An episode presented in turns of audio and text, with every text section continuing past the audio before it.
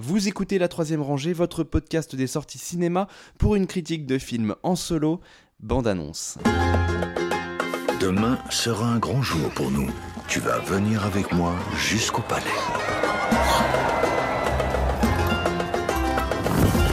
Mon très illustre Dédale, la matière prend vie sous tes mains. Je t'attendais, oiseau. C'est toi qui parles dans ma tête? Qui es-tu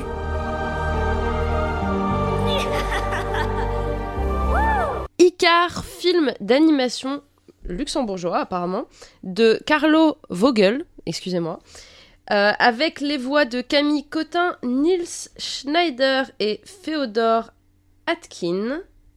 Qui l'a vu? Eh bien, c'est Nam. Nam, est-ce que ça parle? De quoi ça parle? Eh bien, euh, comme son nom l'indique, le personnage principal c'est Icare de la mythologie euh, gréco-romaine. D'accord. Donc c'est Euh, vraiment. euh, C'est vraiment un film. l'histoire d'Icar. C'est c'est- c'est l'histoire d'Icar. Un Ok. film d'animation sur, sur l'histoire d'Icar. Alors, il y a quelques petites différences euh, par rapport à, à l'histoire habituelle.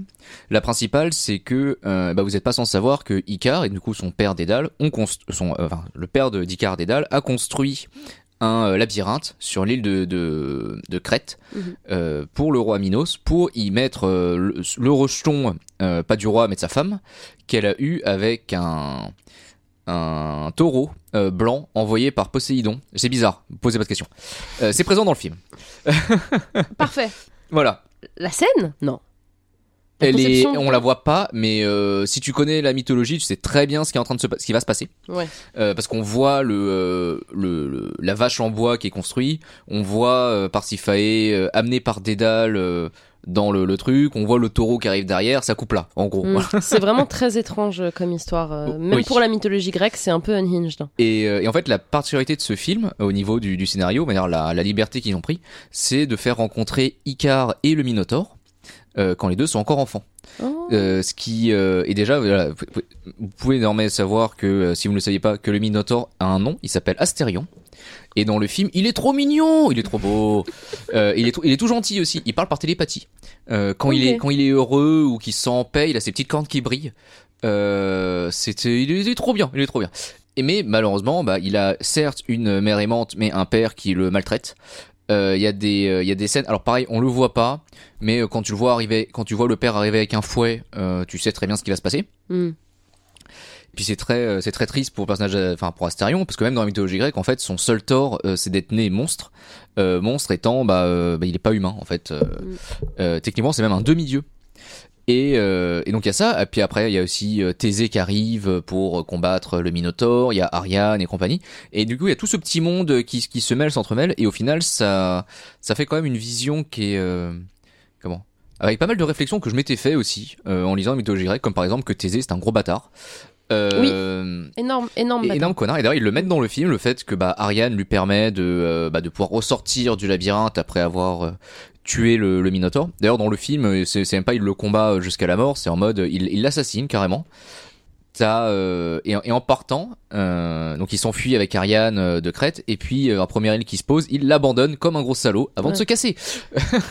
Bah, de toute façon, si tu regardes la mythologie grecque euh, d'un point de vue euh, comment les femmes ont été traitées, euh, c'est Ah oui, non, c'est assez catastrophique. C'est hein. très peu Euh, glorieux.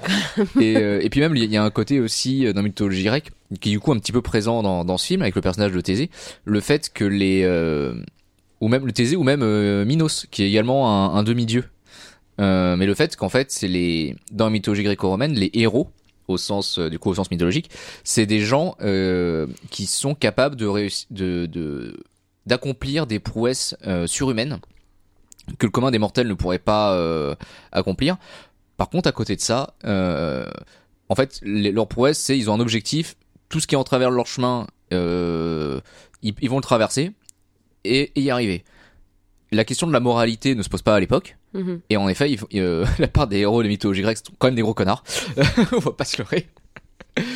Et, euh, du coup, avoir le, personnage d'Icar euh, enfant qui qui assiste à, tous ces événements mythiques, ça donne un côté aussi bah, très innocent bah, de forcément de la vision d'Icar et, et d'Astérion, parce que Icar a de l'empathie forcément pour Astérion. À un moment, il va voir, il va voir Thésée pour lui donner une corne d'Astérion que son que le Minos avait coupé quand quand il était gamin et euh, et il lui donne il lui dit bah tiens tu montreras ça à Astérion et à ce moment-là tu comprendras et dans la tête d'Icar il se dit bah euh, il va comprendre qu'Astérion n'est pas un monstre du coup il va l'épargner du coup je vais pouvoir retrouver mon pote etc pas du tout. Thésée, il voit, il voit il- en, en plus, la scène est complètement tragique. T'as t'as Astérion, il regarde, il regarde la, la corne. À ce moment-là, ses, ses cornes sont en train de briller. Et tu comprends, voilà, il est empli de euh, d'émotions et tout. Et t'as Thésée, il regarde, il fait, il sourit, il fait, ah ah, allez hop, ça coupe. Et après, tu, tu reprends et tu vois, il y a du sang partout. Et euh, Donc ça garde quand même bien la noirceur de, la oui. mythologie grecque euh, C'est, euh, c'est assez noir. euh, puis c'est, puis du coup, c'est assez triste aussi assez euh, comme histoire. Ouais, euh. Et, euh, et donc oui, c'est un, un film d'animation et, et je trouvais que l'animation était, euh, était très belle. Euh, on a un côté euh, assez un, un peu crayonné, euh, un peu euh, limite un peu fusain parfois. Euh, un, des décors avec de la peinture et tout, c'est euh, c'est assez beau. Et, euh, et voilà, je trouvais que cette histoire était, euh, était très tendre. Alors c'est fait quand même de manière à ce que ça puisse être montré euh, à des personnes de tout âge. Ouais, c'était ce que j'allais demander, si c'était accessible à tous et toutes. Il y a quelques aspects aussi euh, qui sont assez marrants. Par exemple, le fait que euh, bah, euh, euh, parce que mythologie grecque, bah, il vole trop près du soleil. Du coup, euh, les plumes euh, que son père a, a collées ensemble euh, se décollent et il tombe. En gros, c'est ça.